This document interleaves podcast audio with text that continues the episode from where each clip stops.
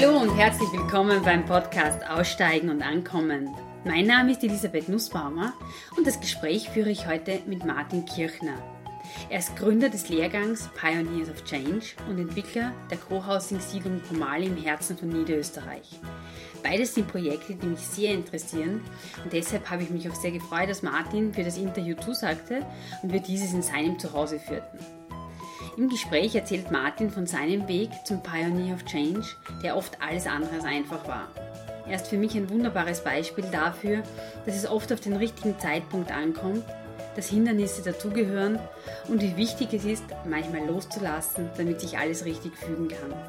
Ich wünsche euch jetzt ganz viel Freude bei dem Gespräch. Ja, dann sage ich mal herzlichen Dank für die Einladung da zu dir nach Pomali oder was ist der richtige Artikel? Auf Pomali. Auf Pomali. das ist cool ja, ist eine Insel, ja. eine Südseeinsel im äh, Mittelniederösterreich. Mhm. Ich kenne dich jetzt ähm, in zwei Positionen als äh, Lehrgangsleiter, Gründer von Pioneers of Change und eben Initiator von Pomali. Was hat die jetzt selbst zu einem Pioneer of Change gemacht? Hm. Ja, was hat mich. Es war ein frühes Erkennen, dass die äh, unsere Gesellschaft, wie sie ist und die Geschichte, die wir leben, dass ich an die nicht glaube und ich nicht Teil von was sein wollte, wo ich das Gefühl habe, das fährt an die Wand, sondern ich wollte, äh, mm, also ich war eigentlich lange auf der Suche, so äh, sehend, äh, unser Wirtschaftssystem, das ganze Jobsystem und so, das kann es irgendwie nicht sein und es braucht was anderes und braucht Alternativen. Und da habe ich mich einfach umgeschaut, was es gibt. Und war lange Jahre auf der Suche und habe dann Permakultur entdeckt, habe Hofgemeinschaften entdeckt, habe alternative Wirtschaftssysteme entdeckt, habe äh, ja, ähm, Ökodörfer entdeckt. Also das Global Eco Village Network mhm. war für mich sehr wichtig, wo ich ganz viel gereist bin und mir Projekte angeschaut habe, wo an konkreten Orten ähm, zukunftsfähige oder alternative oder innovative Konzepte, Modelle, Ideen verwirklicht worden sind, also verdichtet die eh überall in der Gesellschaft draußen sind, aber draußen, aber ich finde Ökodörfer eben besonders spannend, weil da vieles zusammengetragen und integriert wird an einem Ort. Mhm. Ja, so, äh, wo es halt geht im Kern um einen Kulturwandel und wo es um Experimentierräume für ein, ein anderes Leben geht. Das hat mich irgendwie fasziniert über Jahre und da bin ich gereist und habe viel gesehen und dadurch hat es äh, das in mir erweitert, was ich für möglich mhm. äh, äh, erachte. Also so was kann man alles machen. Ja. Mhm. Hat es bei dir irgendwie Auslöser gegeben, dass du sagst, na so wie es rennt, das finde ich nicht gut? Naja, äh, als Kind schon äh, Tschernobyl zum Beispiel. Als, mhm. Oder diese ganze Geschichte mit dem Kalten Krieg, den ich da noch mitgekriegt habe. Wo bist du aufgewachsen? Äh, hier im Ort, mhm. da in einem Dorf in Niederösterreich, als, äh, ähm, ja, als Kind von einer so einer Unternehmerfamilie eigentlich. So, mein Großvater eine Landmaschinenfirma aufgebaut mhm. hat und mein Vater dann sich mit Software-Sachen selbstständig gemacht hat. Äh, und, und einfach ich mit meiner Mutter sehr viel gesprochen habe über das, was da in der Welt los ist. Also da war halt so diese aufkommende grüne Bewegung von Hainburg und ja, und mich hat diese globale Ungerechtigkeit da zu interessieren angefangen. Ich habe sehr früh Zeitung gelesen und mhm. ähm, genau, und das war, war, war so sicher ein Auftakt und da dieses Tschernobyl mhm. eben ein, ein wichtiger Punkt und dass mir meine Mama immer Bio-Essen, also so Vollkornbrote mit Salatblatt und so weiter, mhm. während die anderen die äh, extra Wurstsemmeln in der Alufolie drinnen gehabt haben. Mhm. Also das war sicher was, was mich, was mich da schon geprägt hat. Und halt dann auch ein Freundeskreis, mit diesen Freunden dann später also schon ein, eine Wohngemeinschaft gründen wollten. Und wir haben uns damals genannt die grünen Schafe, mhm. weil wir waren sowas wie die schwarzen Schafe in unseren Familien, ein bisschen anders halt eben, ja. nur halt eben grün. Ich habe in einem Video von dir gesehen, wo du dich vorstellst bei Pioneers of Change. Äh, du hast aber dann, so klingt für mich, doch einen relativ normalen Werdegang gehabt, Studium und Job. Ja, es war, also ich meine, ich bin mit 16 dann zu meinen Eltern und habe gesagt, und hab gesagt, puh, diese HTL, die ich gemacht habe für Nachrichtentechnik, das bringt's nicht. Ja. Mhm. Ich, was ich da lerne, ist völlig sinnlos. Ich lerne sowieso nur fürs Kurzzeitgedächtnis. Das Einzige, was wirklich sinnvoll ist für mich, ist Englisch und das lernt man einfach nicht in der HTL. Mhm. Und ich will gerne nach Australien gehen. Das haben sie dann ausgeredet. Bin dann halt, äh, was, okay, ja, ich habe dann Matura gemacht und eh meine Gaude gehabt und dann äh, wollte ich halt was studieren, wo in dem Glauben, das, was ich was ich kann, das macht mir dann auch Spaß und habe dann Software Engineering studiert. Mhm. Aber nach, zuerst eigentlich in Wien nur kurz, aber ja, also dieses ganze technische und mathematische, da war ich einfach begabt auch. Und das hat halt noch lange nicht mein Sinnbedürfnis und mein Naturbedürfnis da mhm. irgendwie befriedigt. Insofern habe ich da schon meine Krise gehabt dafür. Also habe ich dann studiert und dann im Sommer dann als Landschaftsgärtner gearbeitet okay. und so. mhm. Und äh, ja, das hat sich halt dann kulminiert bis zum ersten Job, wo ich dann Software entwickelt habe für die Deutsche Bank mhm. in Gruppendorf am Wörthersee, Natur und alles schön. Aber irgendwie ist es jetzt alles nicht ausgegangen und mhm. ich bin da sehr deprimiert gewesen und habe das dann äh, beendet und einen anderen Weg eingeschlagen. Wie ist es denn konkret weitergegangen? Weil um. gerade in der Zeit, also wir sind ungefähr gleich alt, hat man im Bereich Software recht gut verdient. Ja, man hat super verdient. es war, also es war wirklich, also ich habe noch nicht super verdient. Ich hätte, mhm. aber, du hättest, hättest weitergemacht. Aber ich hätte einfach alles in Wien, Consulting, mhm. was weiß ich, was ich wollte aber nicht in der großen Stadt sein und in dem ersten Job, äh, also eigentlich nur im, in, in dem Praxissemester für mein Studium war ich in Neuseeland. Mhm. Ein halbes Jahr, das habe ich mal gecheckt und diese Motivation, das zu machen, habe mich da irgendwie noch gehalten in dem Studium. Äh, und dort, meine damalige Partnerin, jetzige Frau, die war also auf Biobauernhöfen Wufen mhm. und unter anderem auch in einer Hippie-Gemeinschaft, in einer alten. Äh, und da war ich dann auch zwei Wochen und das hat mich dermaßen fasziniert, so die alten Bilder anzuschauen, wie die Leute da zusammenkommen sind und so ihre andere Realität konkret aufgebaut haben. Das hat mir einfach, das ist eingefahren, richtig. Mhm. Genau, und das war halt nur das Spannungsfeld von dem, okay, ich bin dann doch wieder so, sitze da und baue und tue programmieren. Und dann habe ich halt recherchiert und bin, habe rausgefunden, äh, irgendwo, ja, also dass es Findhorn gibt als Ort, das ist so ein Ökodorf, ein spirituelles Zentrum eigentlich im Norden Schottlands und dass da ein Kurs angeboten wird, der hat geheißen Eco-Village Training. Das war ein Monat lang ein internationaler Kurs, wo damals alles, was mich interessiert hat, da drinnen war. Eben von äh, Permakultur, von alternativen Wirtschaften, Gruppendynamik, Entscheidungsfindung, Konfliktlösung, äh, Renaturierung von, von äh, Tiefenökologie, mhm. also unglaubliches Monat, das mein Leben geprägt hat. Ja. Und wo ich halt dann retour gekommen bin und mir klar geworden ist, ähm, ich möchte was Sinnvolles machen ganz, und ich möchte so früher oder später was mit dem Bereich Kommunikation machen. Und, ich möchte, und der nächste Schritt war für mich, dass ich dann mit Kindern im Nationalpark war, Naturpädagogik, Naturvermittlung, so mhm. wie du. Mhm. Ja, äh, und habe das halt gemacht und daneben halt so diese Idee von Ökodorf weiterentwickelt und das hat halt viele Jahre gebraucht, viele Reisen, viele Anläufe, Versuche, viel Scheitern, bis das irgendwie dann konkret geworden ist. ist Wann, also wie ist es dann konkret geworden? Hat es einen Punkt gegeben, wo gesagt so und jetzt gehen wir es an, jetzt machen wir es? Naja, ein Punkt war, also ich meine, wie ich da von Findhorn retour gekommen bin, haben wir was, wir was geschrieben meiner Frau, mit dem Ronald Wittek. Äh, das hat geheißen Ökodorf Diskussionspapier und dann hat sie das erste Ökodorf-Projekt in Österreich gegründet, wo wir sowas gesucht hätten wie das, was jetzt das Projekt in Fähring mhm. ist, so ein Grundstück und so eine Gruppe, die sich über ein Jahr lang monatlich getroffen hat. Jedenfalls ist das dann zerfallen äh, und dann war ein Punkt, äh, wo mein erstes Kind auf die Welt gekommen ist, das ist Ende 2003, wo alle gesagt haben, ja, wirst schon sehen, wenn du mal Kinder hast, dann wirst du einfach Sicherheit und Haus bauen und dann hast du dann diese Spompanade und das vergeht er dann. Mhm.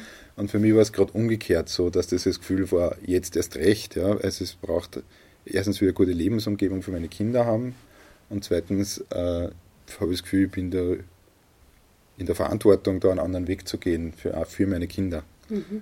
Genau, und habe dann halt ein Grundstück gesucht, äh, zwei Jahre lang eigentlich, von 40 Gemeinden, Bürgermeister, also alles Mögliche gemacht, viel Energie da reingerannt, bis das dann halt auch sich wieder aufgelöst hat, so gescheitert hat. Ich meine, da gibt es, wenn ich das im Detail dazu ist, es gibt viele mhm. Geschichten da. Yeah.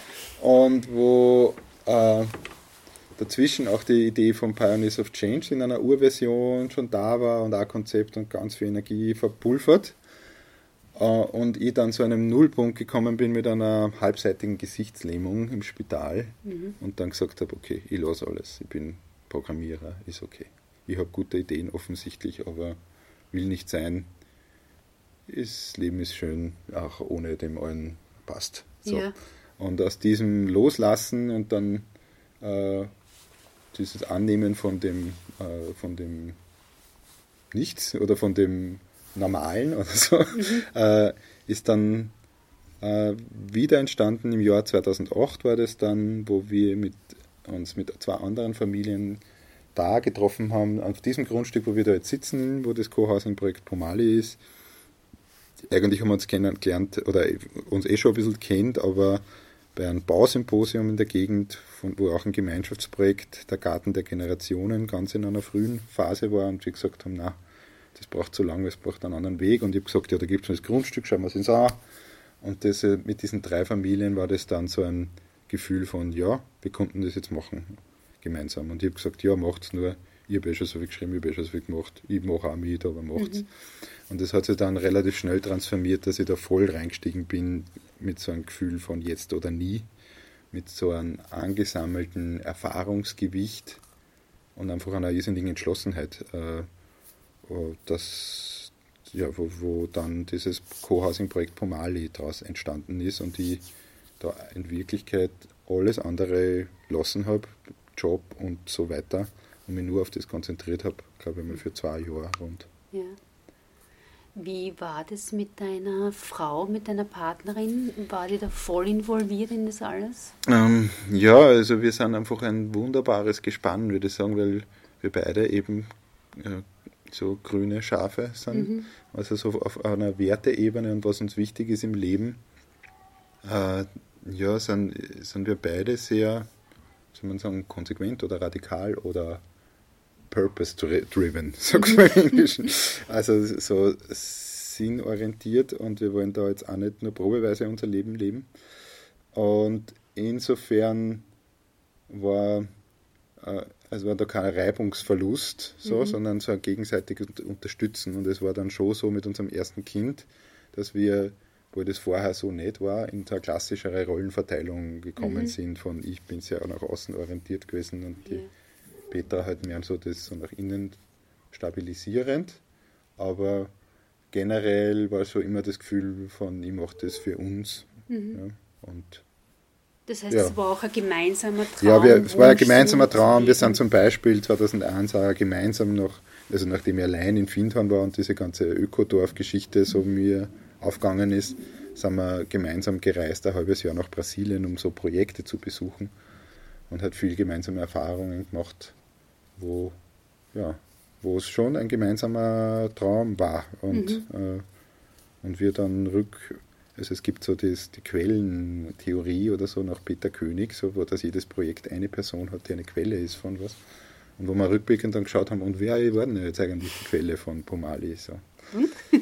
ja, wir sind, ich bin dann, oder ja, wir sind dann schon dorthin gekommen, dass ich es bin, ja, mhm. in dieser, äh, aber also natürlich ohne die Petra war das so nicht gegangen ja. und äh, es ist einfach so das, was da zwischen uns war und so dieser lange Weg und dieses lange Ringen und Durchhalten und wieder aufstehen, mhm. das, äh, ja, das, das, hat halt diese Gemeinsamkeit gebraucht und da bin ich irrsinnig dankbar und es ist auch total schön, das gemeinsam so erlebt zu haben mhm. und zu erleben, so dass, dass das dann auch aufgeht und wir uns darüber freuen. Ja.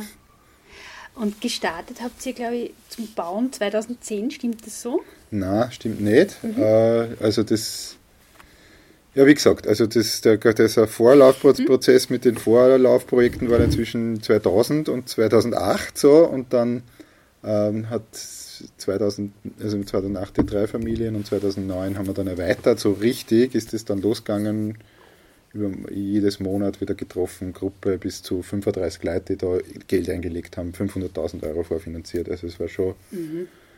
Äh, und das war halt die Zeit, wo äh, im Land Niederösterreich die Wohnbaufördergelder schlecht angelegt worden vom Landesrat Sobotka, leider, oder mhm. der Abteilung. Äh, man kann da sagen, verspekuliert.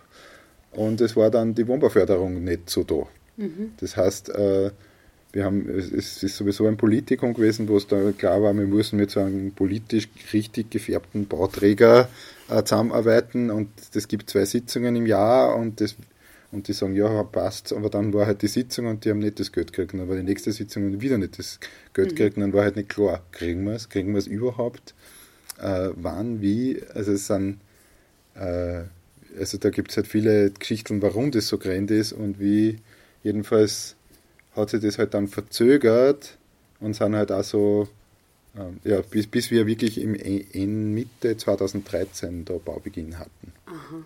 Und es war schon im Prozess mit, war dieser Spannungsbogen für mich so lang, es war so viel Geld investiert, also so viel Arbeitszeit auch von mir da drinnen, die sozusagen dann bezahlt, äh, zumindest die richtige Grammatikform, bezahlt worden, geworden gewesen wäre. Also okay.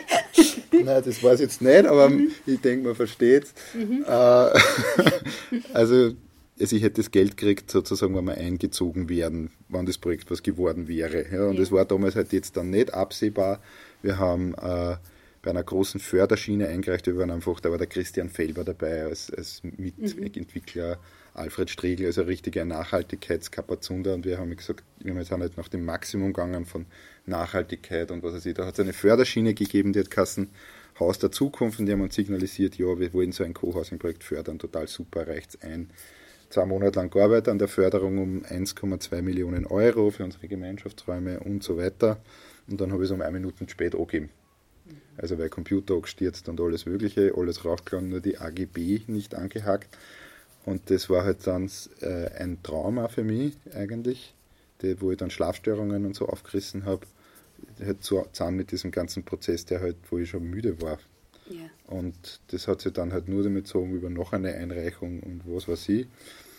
Jedenfalls habe ich halt dann wirklich laboriert mit dem, mit diesem, mit dieser Burnout-Vorstufe, kann man mhm. sagen. Und das, äh, ja.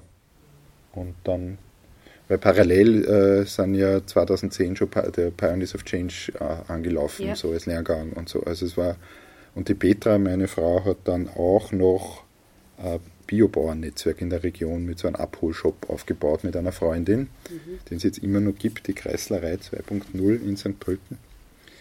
Und zusammen mit unseren drei Kindern, die damals wirklich noch klar waren, war das ein bisschen ein Overkill. Also äh, es war unser, wir waren einfach, wir haben uns ein bisschen übernommen. Mhm. Und insofern hat es dann ein Sabbatical gebraucht, äh, das, wo wir dann ein, ein halbes Jahr mit unseren Kindern im Auroville-Projekt in Indien waren. Ja, mhm. So eine Auszeit, richtig. Was ist das für ein Projekt? Äh, ist ein großes internationales Projekt, das schon gibt seit den 60ern, wo äh, das ein bisschen auf die Lehren vom Sri Aurobindo, das ist so ein, eigentlich ursprünglich ein indischer Freiheitskämpfer, zurückgeht äh, und so ein, so ein, wirklich ein tiefer Mystiker. Ähm, sehr offen, also sehr äh, ja, sehr anarchisch teilweise auch, würde ich sagen. Und ähm, ja, die, da war die Vision von Auroville, die Stadt der Zukunft zu bauen. Mhm. Und da wohnen jetzt zweieinhalbtausend Leute aus der ganzen Welt in, auf einem 20 Quadratkilometer in, in so einem Township-artig in vielen kleinen äh, Siedlungen und Gemeinschaften in einer großen Vielfalt von äh, Baumhäusern bis äh, bis äh, urbanen Siedlungen. Mhm. Und ein sehr spannender Ort mit tollen Schulen für die Kinder gewesen. Und da kann man einfach auch einmal so für ein halbes Jahr ja, hinfahren. Ja, da kann man hinfahren. Ja, genau. Wir sind, haben einen ziemlichen Bauchfleck dort gemacht. Äh, das, also so, wir sind zur Hochsaison, haben nichts Gescheites zum Wohnen gehabt. Das ist eine eigene Story wieder.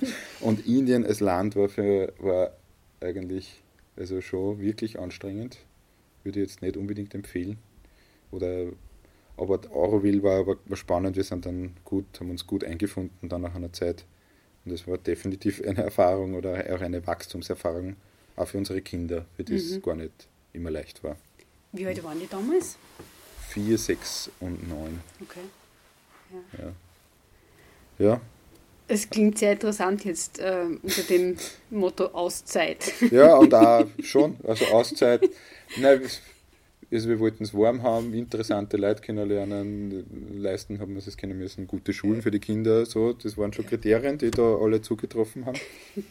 Ja, Das Genau. hat so getroffen. das hat zugetroffen. Also schon, schon gut und spannend, aber Mhm. auch nicht ungefährlich der Ort, so Ja. von, von Indien und äh, der ganze Wahnsinn, der da abgeht und Mhm. äh, dem gefährlichen Straßenverkehr und die Schlangen und Denguefieber Mhm. und was weiß ich was alles. Ja. Ja, weil wir sind immer und- oben mit drei Kindern, mit ganz normal, drei Kinder oben, mit Moped ohne Helm, eh klar, ja, Mhm. Motorrad. Ja, das gewinnt man. Und dann sind sie zurückgekommen und Dann sind's zu, also eigentlich sind wir dann dorthin. Äh, ich habe so meine Hauptrolle in diesem Pomali-Projekt übergeben, äh, schon gehabt und äh, so die, die, die Leute, die das dann getragen haben, haben gesagt, passt schon, okay, mach das, wir machen das. Und dann ist halt relativ, weil ich halt so eine Mittlerrolle auch hatte, Mhm. ist halt ziemlich ein Konflikt und eine Krise ausgebrochen. Und es war gerade dann so, dass das Gefühl war, puh, das wird jetzt nichts. Wir sind jetzt in, in Indien, wir haben alles aufgelöst, unser Haus, um dann nachher nach Pomali zurückzukommen. Und jetzt, jetzt wird es nichts. Okay, wir werden miteinander die 500.000 Euro rückabwickeln mit allen Komplikationen. Okay, ja, also nochmal ein Loslassen. Und mit diesem Loslassen war, ist dann auch so, so das Züngelchen an der Waage so hingegangen wie der Bauträger hat gesagt, na, jetzt sind wir schon so weit drinnen im Tunnel, jetzt bauen wir es. und Ja. Genau, und dann ist einfach in äh, unglaublich schneller Bauzeit gebaut worden und wir sind dann Retour, ja, und nach einiger Zeit dann auch da, nach einiger Zeit in, bei Freunden und in Gartenhäusern und so, da dann eingezogen und dann hat es echt eine Zeit gebraucht, das zu realisieren. Mhm. Also auch so da herzukommen und dann nach so vielen Jahren dann zu sehen, da fahren jetzt die Bagger auf und Baugrube und so. Man dachte, boah, das muss ja volle Freude sein und es war dann so, ich hab, dann bin ich so gestanden und habe mir das angeschaut und ich habe nichts gespürt. Also es war so eine Schutzschicht schon um mich herum, um das überhaupt auszuhalten, dass es lang gebraucht hat, da, Ja. bis ich da wirklich mich innerlich da voll einlassen habe können in die, in die, ja, in die Freude, die das da jetzt auch ist. Ja. Hm. Wie lange seid ihr jetzt schon da? Seit äh, Dezember 2013, also bald Mhm. fünf Jahre. Fünf Jahre. Wie geht's dir jetzt? Super. Mhm. Ja, ich genieße es sehr. Es sind so viele liebe Leute da. Es ist wirklich ein kleines Paradies. Also so wie der Bill Mollison sagt, stop making holidays, create paradise where you are. Ja. Äh, ist es wunderbar, weil äh, eben einerseits nehmen Wald, Schwimmteich, schöne Gärten, Sauna, äh, Yoga, Tanzen, Mhm. gut essen, auf die Nacht zusammensitzen, was trinken, musizieren. Also voll das gute Leben. Mhm. Äh, so, äh, sozial auch sehr entspannt. Also natürlich gibt es gelegentlich irgendwelche Konfliktsachen oder so, aber alle recht in guten Bahnen oder gut. Äh, also es, ist auf einem hohen Niveau von Kommunikationsqualität. Das ist für mich sehr wesentlich und es rennt viel der Schmäh da bei Mhm. uns. Also Wie viele Leute wohnen jetzt momentan da? 50 Erwachsene, 30 Kinder. Ja. Ist das schon, äh, seid ihr jetzt voll sozusagen? Ja, wir sind voll sozusagen. Es gibt da jetzt da zwei Bauwegen daneben, wo schon nur wer Mhm. wohnt. Also auch dieses, dieses Modell. Äh, und vielleicht wird rundherum noch was entstehen. Also wir hätten es zwischenzeitlich schon probiert, mit einem Forstschloss zu mieten, nebenan das Gut Landersdorf, aber das hat sich leider aufgelöst. Ja. Seine eigene Story auch, aber äh, ich denke mal, es wird noch viel rundherum entstehen. Es war sowieso die Idee von dem, äh, wir, es ist vielleicht nicht der, der romantische Ökotraum, so wie das gebaut wird, sondern ein sehr pragmatisches äh, Mietwohnprojekt, also Mietsiedlung. Äh, Passivhaus und so, aber also Kasteln mhm. im Gegensatz zu runder Strohballen, Lehmarchitektur. Aber es dient dazu, dass viele Leute mal zusammenkommen und so kritische Masse entsteht, wo dann aus dem was noch anderes erwachsen kann. Das war schon ein Grundgedanke. Mhm. Und ja. das Potenzial ist definitiv da. Ist das das, was du am Anfang davon geträumt hast? Oder, oder, äh, nein, nein, mhm. nein. Also es ist nicht, es sind nicht die 50 Hektar äh, autarkes Dorf, dort, wo alles mhm. gut ist und gülden. Ja. so, also wo mehr oder weniger alle, alle, alle Sehnsucht nach einer heilen Welt hinein projiziert mhm. wurden, auch von mir. Ja. Sondern es ist mehr so ein integrierter Ort in einer Gemeinde, ja, wo wir mhm. halt da auch äh, mit, mit ja, Gruppierungen in der Gemeinde oder über, über die Gemeinde hinaus zusammenarbeiten und also da gibt es viel. Mhm. Also es ist nicht ein abgeschlossenes Etwas, sondern, sondern ein, ein, ein Teil eines Netzwerks eigentlich. Ja. ja. Äh, kannst du ein bisschen schildern, was so die Gemeinschaftsaktivitäten, ähm, Dinge sind? Gemeinschaftsaktivitäten.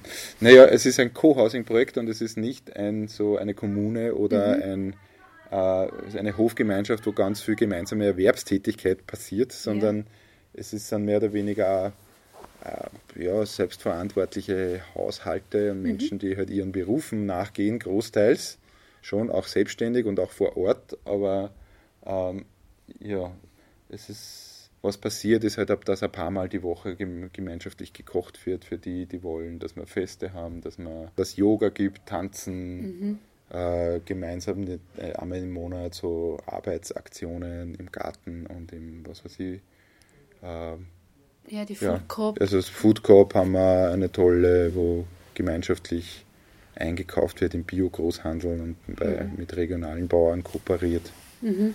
So, ja. Und dann gelegentlich gibt es so Sachen wie, dass eine Gartenhütte gebaut wird, ja, also mhm. größere Projekte.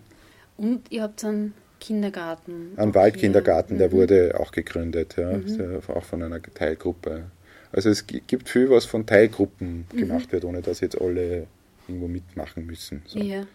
Ihr habt als äh, Organisationssystem die Soziokratie mhm gewählt. Wie funktioniert das? Wie sind da eure Erfahrungen? Ja, unser, also Soziokratie ist ein Governance-System, also so ein System zur Organisation und Entscheidungsfindung und wie wir uns moderieren. Und hat halt den Vorteil, dass wir uns nie im großen Kreis treffen, wo irgendwas, irgendwelche mühsamen Sachen besprochen mhm. werden, sondern es ist alles gut strukturiert in kleineren Kreisen, wo Entscheidungen in diese kleineren Kreise delegiert werden wo aber das so gut organisiert ist, dass jeder dort sie einbringen kann, mhm. wo, er, will. Äh, und ja, also es gibt so einen Leitungskreis und dann damit darunter dranhängende äh, Arbeitskreise. Es hat schon gewissermaßen eine hierarchische Struktur, aber eine Struktur, die halt sehr auf Kreisen basiert und auf Wechsel von äh, Rollen und Verantwortlichkeiten.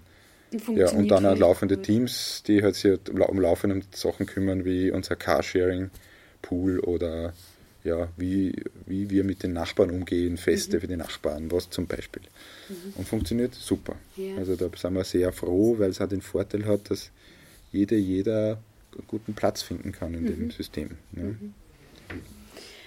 Du hast eh schon kurz erwähnt, fast zeitgleich mit der Entstehung von Pomal ist der Lehrgang Pioneers of Change entstanden. Wie, wie ist dazu gekommen? Ja, ähm, Alfred Striegel und Silvia Prenzel sind äh, Nachhaltigkeitsberater, äh, die die Firma Plenum gegründet haben. Mhm. Ich habe mir jetzt mal da Wasser anschauen. Ähm, und sie haben sich für Pomali interessiert als Wohnort mhm. äh, und da habe ich es kennengelernt. Ähm, und in dieser Phase, wo Pomali halt noch eine Idee war, haben sie dann mich eingeladen und gesagt, Martin, du könntest doch teilnehmen beim bei unserem Lehrgang für Social, äh, Corporate Social Responsibility. Und für mich war das so, ich habe mit Corporations nichts am Hut gehabt, also mhm. mit dieser ganzen Unternehmenswelt oder Konzernwelt. Äh, und ich habe mir gedacht, naja, aber irgendwie habe ich dann wirklich so meiner Stimme des Herzens gefolgt und habe so, war so in Resonanz und mir gedacht, ja, Alfred Silber, ich mache das jetzt einfach. Mhm. Und man hatte da in diesem Lehrgang dann auch ein Projekt. Ich mir dachte, ja, ich habe eher ein Projekt, Pomali. Ne? Mhm. Und dann war irgendwann in dieser Zeit, äh, dass ich mich auch gefragt habe, okay, und was mache ich eigentlich beruflich weiter so? Also mhm. abgesehen von diesem Projekt halt da jetzt vorantreiben, wie verdiene ich mein Geld und was mache ich?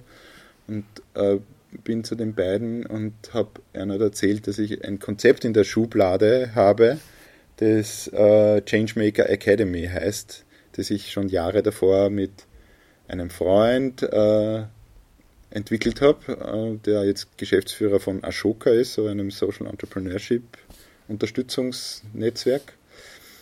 Ähm, und ja, das ich aber damals eben vor meiner Gesichtslähmung irgendwie nicht ins Leben bringen konnte, mhm. wo die, halt dieses Gewicht noch gefehlt hat und wir irgendwie zu früh dran waren auch mit der Idee gefühlt. Äh, ja, also es fußte auch darauf, dass ich mich immer gefragt habe, was mache ich beruflich und ich habe dann irgendwann einen Zettel gefunden, wo von 2003 ich halt so gebrainstormt habe und ja, ich könnte ja eine Ausbildung für soziale Aktivisten machen, aber mhm. wie soll man damit Geld verdienen? Mhm. Genau. Und dann war halt diese Geschichte mit Pomali da und, äh, und immer mein Suchen und was bin ich jetzt eigentlich beruflich. Und dann ist mir halt der Begriff Social Entrepreneur unterkommen, da 2006, äh, der im Englischen heißt sowas wie ähm, äh, mit, mit sinnvollen Ideen sozusagen einen eigenen Karriereweg einschlagen und Unternehmer sein eigentlich und äh, mit, mit sozialen, gesellschaftsverändernden Ideen da was eigenes aufbauen. Und dann habe ich ähnlich was gehabt, so, ich bin sowas, mhm. nur halt nicht besonders gut, weil irgendwie kriege ich es nicht hin. Und es müsste doch sowas geben wie eine Ausbildung, wo man das lernt, so Visionen zu verwirklichen, Ideen am Boden zu bringen, wo man nicht alleine ist, sondern ein Netzwerk hat von Unterstützung und gleichgesinnte Kontakte und so. Ja? Das ist, dass man diese ganzen Methoden lernt, wie das geht. Und dann war so der Gedanke da, ja, ich konnte das eigentlich organisieren und gleichzeitig dann also Experten einladen und äh, gleichzeitig das dabei lernen. Mhm. Und dabei Geld verdienen. Schöne mhm. Idee, die halt eben 2007 nicht abgehoben hat, aber dann eben mit Alfred und Silvia 2010, wo ich ihnen das erzählt habe und sie gesagt haben, ja, könnte man doch gemeinsam machen. Wir haben auch schon an ähnliches gedacht und dann war es wirklich so, wie man im Englischen sagt, things fell into place. Also es war wirklich so leicht und so mit Rückenwind mhm. dass wir da das gestartet haben äh, und dann im Jahr 2010 den ersten Jahreslehrgang Pioneers of Change äh, ins Leben gerufen haben mit 24 Teilnehmer, Teilnehmerinnen. Natürlich hat es da auch schon diese Entschlossenheit wieder braucht, wo halt äh, nicht, wir haben einen geringen Teilnahmebetrag gehabt damals, mhm. ja, äh, und wo sie die Finanzierung halt so nicht gerechnet hat, wir haben bei Stiftungen angesucht und es war halt zwei Wochen vorher noch nicht klar, ob das jetzt irgendwie finanziert ist. Mhm. Aber mir war klar, ich mache das mit oder ohne Geld. Ja, ich mache das jetzt einfach. Ja. Und äh, ja, und diese tiefe Ausgerichtetheit, die war einfach stark. Und dann hat man das Glück gehabt, dass eine Schweizer Stiftung noch finanziert hat, die ersten zwei Jahre, zweieinhalb Jahre. Und das hat, so hat sich halt Jahr für Jahr fortgeschrieben, so diese äh, Lerngänge oder Lern- mhm. und Werdegänge, wie wir es genannt haben, äh, sodass jetzt gerade äh, der zehnte Lehrgang gestartet hat oder eigentlich in Berlin, Agadana, also elf, ja. Äh, äh, wirklich gut über 200 Menschen da, da dabei waren und äh, ja, ein Netzwerk daraus entstanden ist, das wir, wo wir halt 2000 15, ah, 2016, 17 oder so äh, uns gefragt haben, okay, und wie können wir das Ganze online bringen und diese ganzen Online-Möglichkeiten noch nutzen, mhm. um ähnlich wie du mehr Inspiration in die Welt zu bringen, Menschen Mut zu machen, ihre äh, gewohnten Bahnen zu verlassen, ja, mhm. vielleicht auch auszusteigen und woanders mhm. wieder einzusteigen, sich einzulassen. Ja. Ähm, aber der Lehrgang ist schon, der ist ja in, in der Realität, also nicht nur virtuell, sondern. Ja, ja, nein, es ist äh, sehr intensiv. Mhm. Es sind 35 Seminartage über ein Jahr, neun Module, mhm. also das mit auch viel, was da dazwischen passiert. Also es ist echt ein starkes, transformatives Jahr. Mhm. So was, wo halt alles drin ist, wo, wo so im Sinne von, das hätte ich immer braucht. Mhm. Also wo wir mit Visionssuche arbeiten oder mit so Outdoor-Methoden arbeiten, mit Biografiearbeit, mit äh, ja, äh, mit der U-Theorie von Otto Scharmer, mit Geldarbeit nach Peter König und Projektionsarbeit, Quellenarbeit, wo ganz viel an, an Know-how zusammenfließt. Ähm, und im, eigentlich so an eine Potenzialentfaltungsgemeinschaft nach Gerald Hütter da gründen, wo wir die Leute sich gegenseitig unterstützen, das rauszukitzeln, was, mhm. was so angelegt ist und sie, den Mut zu fassen, aus der Komfortzone rauszutreten und das zu tun, was ansteht. Und das muss nicht immer groß sein, das können auch kleine Schritte sein. Ja.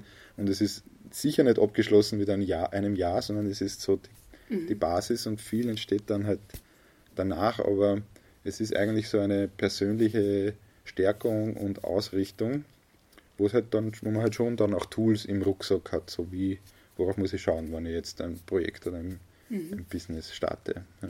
Was nehmen da vielleicht teil? Kann man das so pauschal sagen? Es ist so, in den ersten Jahren waren es mehr, also es nehmen Leute teil, die eher ein hohes Bildungsniveau haben bis jetzt, war es mhm. in den ersten Jahren, die halt oft studiert haben, erste Jobs haben und gesagt haben, na, das kann es aber nicht sein, du musst doch irgendwas geben, was nur besser passt oder so, wie ich damals auch war. Ja. Mhm. Äh, oder die in NGOs äh, irgendwo angedockt sind und gesagt haben, ja, ich will aber mein eigenes Ding da entwickeln. Mhm. Ähm, also meistens Menschen, die sehr viel gereist sind, weltoffen sind, äh, ähm, globalisierungskritisch, wo die so im Sinne von Gandhi, be the change you want to see in the world mhm. leben wollen und sie fragen, was, was ist mein, mhm. meine Veränderung, die, die, ich da in die Leben, ins, Welt, ins, ins Leben und in die Welt bringen will. Genau. Und über die Jahre sind, und vor allem auch mit diesem Online-Summit vor zwei Jahren, sprechen wir mehr und mehr auch eine ältere Zielgruppe an, weil es ist ja nicht so, dass nur junge Leute was tun wollen und sie verändern wollen, sondern ganz viele Leute, auch rund um 50, die Kinder aus dem Haus und sie fragen sich, was mache ich jetzt noch? Mhm. Ja? Äh, und das bisher kann es nicht gewesen sein, so nur das. Ja. Ja, also insofern ähm, ja, sind wir da sicher in, noch in einer Erweiterung und auch in einer gerade Überlegung, wie kann man das noch niederschwelliger machen oder dann nur noch andere Zielgruppen auch reinholen. Mhm. Ja.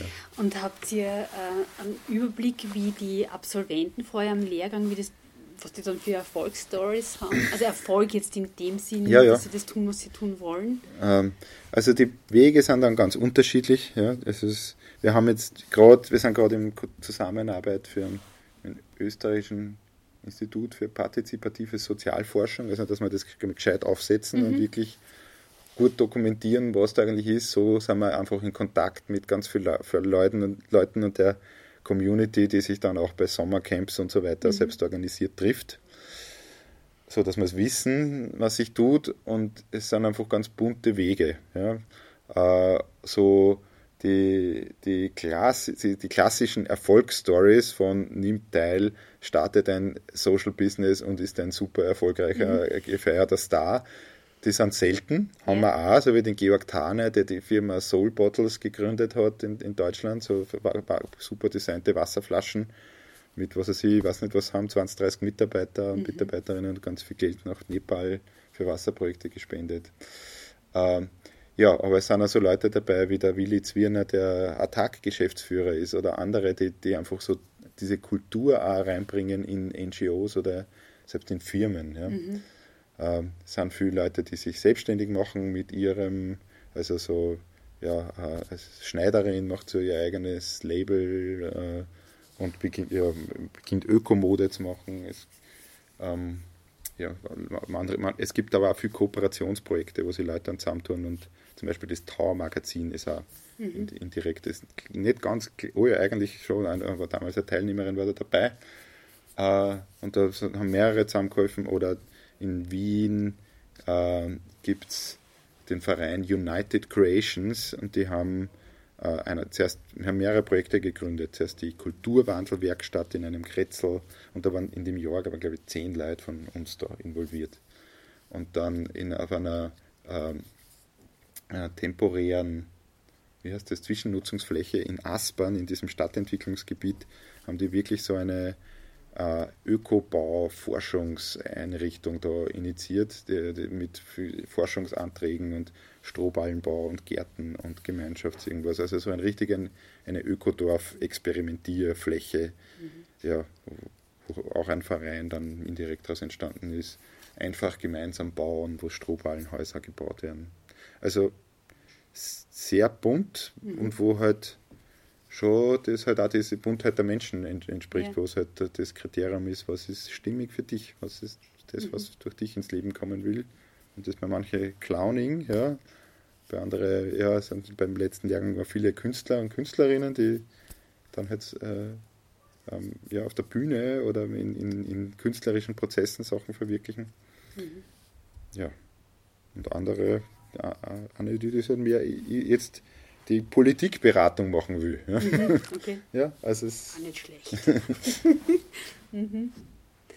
ähm, und ihr habt ja immer wieder so Treffen, habe ich gesehen, beziehungsweise wer den Lehrgang kennenlernen möchte im Markhof, äh, ja. wo man sich das einmal anschauen kann. Ja, im Markhof sind wir jetzt angedockt, also jetzt unser Büro in Wien, in diesem echt tollen Coworking, Co-Learning, Co-Living Space mhm. in Wien, das Dorf in der Stadt.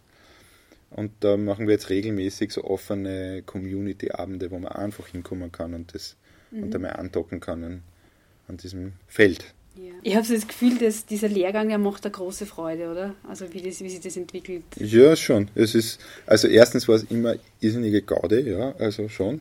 Also einerseits Gaude und gleichzeitig ähm, ähm,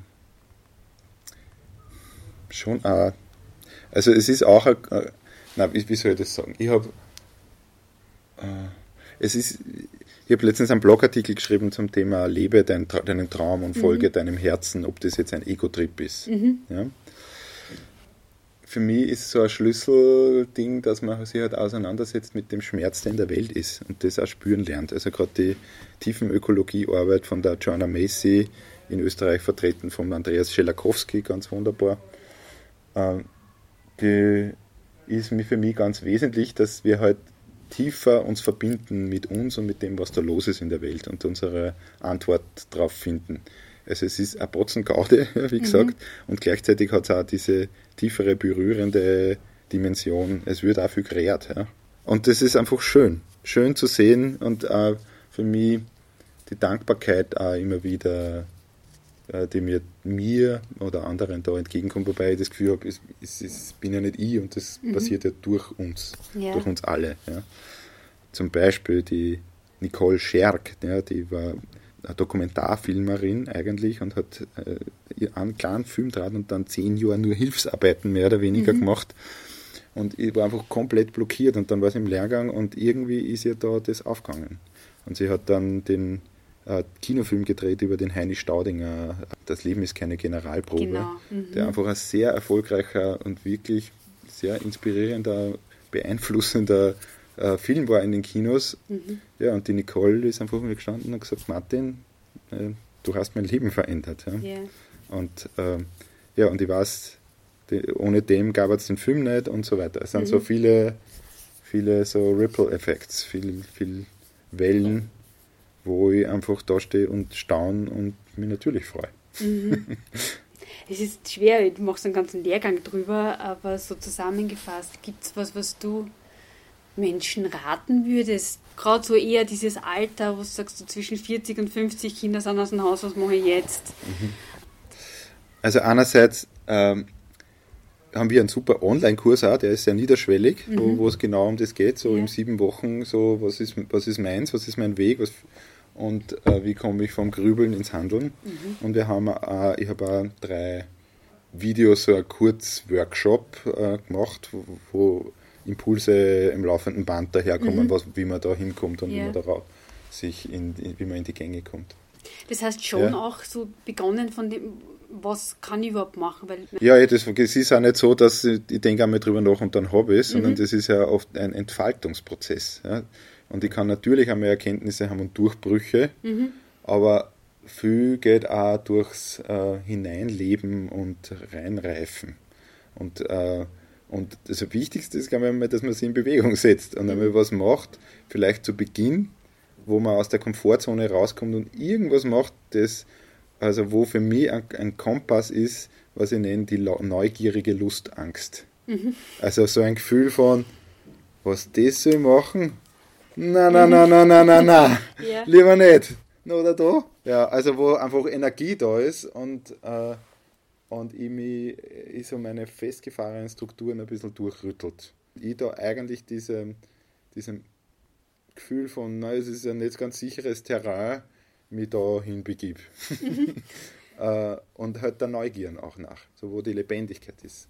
Und da halt für sich kleine Schritte zu definieren, äh, ich nenne es auch Herausforderungen. Ja. Es stammt auch ein bisschen von einer Arbeit von einem Amerikaner, der Martin Sage heißt, wo ich eben zum Beginn meines Weges da äh, also mit dieser Methode eigentlich auch gearbeitet, so der Neugier nach und wo, wo ist die Energie.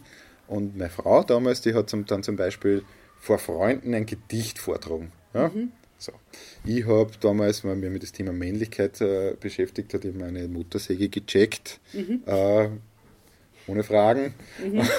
und habe einen riesigen toten Baum in einer Au umgeschnitten. Dreiviertel Stunde lang. äh, und das war für mich schon ein ziemlich ein Ritual, das mich da irgendwie durchgeschüttelt hat. Das macht, hat jetzt nicht so richtig was mit meinem Lebensweg und meiner Berufung zu tun, sondern es ist sogar ein erster Schritt von in Bewegung kommen. Mhm. Ja. Genau. Und dann natürlich gibt es viele Fragen so mit so wer sind, wen kennst du, wen siehst du, und sei es im Fernsehen, wo du denkst, boah, das Leben hätte ich auch gern oder den oder die beneide ich. Mhm. Ja. Und was und dann wie kann ich die, die, was kann ich davon lernen, was kann ich davon ableiten, wie kann ich die vielleicht treffen? Mhm. Äh, genau. Und dann gibt es ganz viele Methoden, wo ich halt ein bisschen drauf kommen kann, was ist der rote Faden in meinem Leben. Aber warum habe ich mich so entschieden damals, wo, ich dieser, wo dieser Wendepunkt war und was lerne aus dieser Entscheidung? Mhm. Ähm, ja, also es, was sind meine wirklichen Gaben und Talente, ähm, da auch rauszugehen, andere zu fragen mhm. und vor allem nicht unbedingt alleine am Weg zu sein, sondern zu schauen, Gleichgesinnte zu treffen, die wo man sich gegenseitig unterstützt. Also wie ich nenne es Buddies, ja, mhm. Äh, Bodybuilding, mhm. wo man sich mit einem anderen was ausmacht und, äh, und weil sonst hat man oft einen Impuls, machen wir vielleicht auch bei einem Seminar oder so mhm. und dann kommt man nach Hause und dann, dann sackt es wieder ab und dann ist es wieder weg. Und deswegen ist es gut, da nicht alleine, sondern in Gemeinschaft unterwegs zu sein. Ja. Du hast es auch ein bisschen erwähnt, das klingt immer alles so, so wunderbar in der Theorie, aber ganz oft kommt es ja aber, wie mache ich das mit dem Geld? Dieses Finanzielle, wie stehst du dazu? Was, was sagst du da? Ja, es ist ja echt ein eigenes Thema, das mich sehr viel beschäftigt und immer beschäftigt hat und äh, wo der Alfred Striegel und diese Geldarbeit nach Peter König wirklich mindblowing ist. Mhm. Aber das eine, was ich dazu sage, ist, es ist, jeder muss so seins finden und für manche ist es ein radikaler Schnitt, mhm. wo ich mal ins Leere steige und mir das gebe. Mhm. Für andere ist es äh, ein langsames Übergleiten, so wo ich, äh, ich sozusagen, ich habe meinen Job und reduziere das und mache mhm. dann was anderes Schritt für Schritt. Also da muss jeder seins finden. Und für manche ist gut die Sicherheit und für andere ist es vollkommen okay, sie wirklich in was Prekäres reinzugeben. Mhm. Generell glaube ich, dass wir in einem wirklich sicheren Land leben, wo man nicht so schnell verhungert und dass so unser Sicherheitstrieb echt ein bisschen übertrieben ist. Ähm, dass es wichtig ist, äh, das, was uns vom AMS äh, geboten wird in Österreich als bedingungsloses Grundeinkommen umzudefinieren nach Möglichkeit, also so ein bisschen Reframing im Kopf, sich befreien und sagen, ich mache jetzt was und dafür gönne ich mir das und es mhm. ist okay äh, und sie da zu wappnen. So, also das ist und auch zu schauen, was brauche ich eigentlich, also zu, auch zu reduzieren, so diese Ansprüche, was man hat, weil vielleicht braucht man nicht so viel. Und vielleicht kann man sich einmal eine Zeit rausnehmen und sagen, und dieses Geld, das reicht jetzt für, ich weiß nicht was, sechs Monate oder ein Jahr, wenn ich mhm. sparsam lebe. Und das kehrt jetzt meiner Entwicklung. Also ich, ich kenne ich, ich kenn jemanden, der hat, der ist im Job äh, ganz unzufrieden eigentlich, seit 20 Jahren. Mhm. Äh, und hat jetzt dann echt Geld gehabt hat es alles investiert in ein Haus, sodass er wieder ein bisschen Schulden hat. So. Mhm. und ich muss weiter in dem Job sein, weil so. Ja. ja. Also, wo man denkt, diese Freiheit annehmen, die wir in unserem Land haben, oder die, ja, und das ist, muss halt jeder schauen. Man, manche manche gibt es wirklich krasse und prekäre Situationen, alleinerziehende Mütter oder was er sieht. Mhm. Da, da muss man einfach ganz kleine Schritte tun und, mhm. und auch im Kleinen Zufriedenheit üben. Generell eine Möglichkeit ist auch, sie, äh, also, und da kenne ich auch Leute, die sagen, ja, ich gönne mir da jetzt dieses Jahr und ich mache da jetzt wieder meins finden und tun und ich, ich hätte gern ein Schenkeinkommen. Ich gehe jetzt zu 20 Leute und frage, äh, oder ich, ich schaue, dass ich 20 Leute finde, die mir jeweils 50 Euro geben im Monat für ein Jahr, mir schenken, mhm. damit ich das machen kann. Einfach fragen. Einfach fragen. fragen, ja. Also so wirklich wollen und bei vielen ist dann eh oft auch so, dass vielleicht über ihre Eltern oder Verwandte oder sowas mhm. möglich wäre, aber da ist so viel Hemmung da, das mhm. anzusprechen, dass es Mhm. Ja, also wo, wo, wo vielleicht ist das auch eine Heilungsmöglichkeit ist. ja. Zwei Fliegen mit einer Klappe. Ja. Ja, und dann halt natürlich diese Geldarbeit von Peter König und mhm. Schulden müssen ja nicht nur schlecht sein. Ja, okay. Gibt es was von deiner Seite, was ich jetzt nicht gefragt habe, was dir noch wichtig wäre zu sagen, zu erwähnen? Also ich sage jetzt einfach, was mir Kummer ist, mhm. ist, ist, ist sanft mit sich selbst sein, ja. Also schon auch in diesem Weg, wo ich halt meinen Weg suchen, suche, trotzdem auch noch sanft mit mir sein. Und, und also wir sind in so einer Kultur aufgewachsen, wo diese Selbstkritik auch gut mhm. trainiert ist für viele von uns. Ja, was mich ermutigt, ist mir vor Augen zu führen, wie viele wir sind. Ja? Mhm. Wo du zuerst erzählt hast, du hast mit nachhaltiges Burgenland, hast gesehen, was es da alles schon gibt. Ja? ja.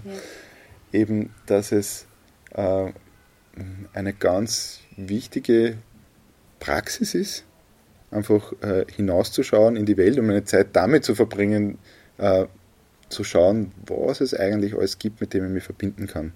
Wir sind so viele ja? Mhm. Äh, und wir sind so, ähm, also so von so vielen Stellen entstehen äh, äh, die, die die Zellen des neuen Schmetterlings, ja, mhm. die, die jetzt in unserer Metamorphose, in unserer gesellschaftlichen, wo wie ich halt vielleicht jetzt Teil des Flügels bin und wer anderer ist Teil des Auges, so. Und es geht darum, dass wir uns Teil, als Teil des neuen Ganzen da, äh, äh, erkennen. Und es geht halt da dann, wenn wir uns zusammentun mit anderen Zellen und zwischen diesen Zellclustern und uns, uns verbinden. Mhm. Und äh, ja, diese Verbindungen nähern. Was ist dein Traum, dein nächster Traum? Was ich mir wünsche, ist, dass das, äh, dass wir, und wir, da meine ich jetzt die und mich und mhm. die Menschen, die dann zuhören und, äh, und so viele andere, also wir als Wandelbewegung, die, ich glaube, rückblickend wird es nur passendere Namen geben, mhm. äh, dass wir nur mehr Momentum und äh, politische Relevanz kriegen. Also dass wir Wege finden, wo wir äh, uns eben als, als Ganzes verstehen, Wege finden, wo wir auf, das, auf Akupunkturpunkte unseres Systems, so wie es mhm. ist, einwirken können und eigentlich gut aufgestellt sind für das, wenn es Systembrüche gibt. Weil die werden kommen, das mhm. ist recht klar, mir zumindest. Äh, und eigentlich ist es raus aus diesem, wir haben es eh nett miteinander, so im kleinen, feinen, hin zu äh, Gestaltungsmacht, ja, hin, hin zu sichtbar werden und die Sprache finden, wie wir das auch kommunizieren können, gut in, in, in, und nur mehr Leute infizieren. Und dann eigentlich so, äh, ja, so das Leben kannst, kann, kann, also nicht diese Geschichte verfolgen von alles wird immer ärger und alles wird geschissen. Mhm. äh, natürlich ist es auch da, aber gleichzeitig denke ich mir gerade durch äh, menschliche Qualitäten wie Liebe und Großzügigkeit mhm. und Fantasie und äh, Schenken äh, und Gemeinschaft können wir einfach unser Kultur, so wie sie jetzt ist, komplett verwandeln und Sachen schaffen, die jetzt völlig undenkbar sind. Also ich glaube, das Leben kann so viel besser und so viel schöner sein für uns alle. Und ähm, ja. Und das Schöne ist, das können wir ihm jetzt schon üben. ja. Ja, dann sage ich herzlichen Dank fürs Gespräch, dass du die Zeit genommen hast, dass mhm. du so ausführlich erzählt hast von, von deinen beiden Projekten, beiden Träumen, von den zukünftigen Träumen. Und schön, dass ich da sein konnte. Ja, danke. Mich hat das auch gefreut. Es ist immer so, ähm, die Qualität eines Gespräches hängt einfach auch vom Gesprächspartner ab und von der Gesprächspartnerin, also von dem Feld, das da erzeugt wird und von der Aufmerksamkeit, die da ist. Und das war für mich jetzt auch total schön und bereichernd, inspirierend. Ja, hat immer ein bisschen einen therapeutischen Effekt.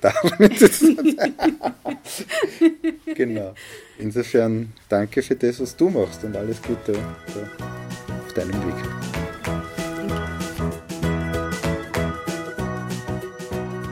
Wahrscheinlich ist das Wort Pomali, das ursprünglich aus dem Tschechischen kommt, vielen von euch ein Begriff. Es bedeutet so viel wie gemütlich, langsam, bedächtig, also das Gegenteil von hudelig. Und vor dem Gespräch hat mich Martin durch die Gemeinschaftsräume geführt und ich bekam einen kleinen Einblick ins Co-Housing. Mehr darüber findet ihr unter pomali.at und die spannenden und sehr anwendungsorientierten Lerngänge sind auf pioneersofchange.org. Ja, und alle Gespräche zum Nachhören sind wie immer auf elisabethnussbaumer.at. Tschüss und bis bald!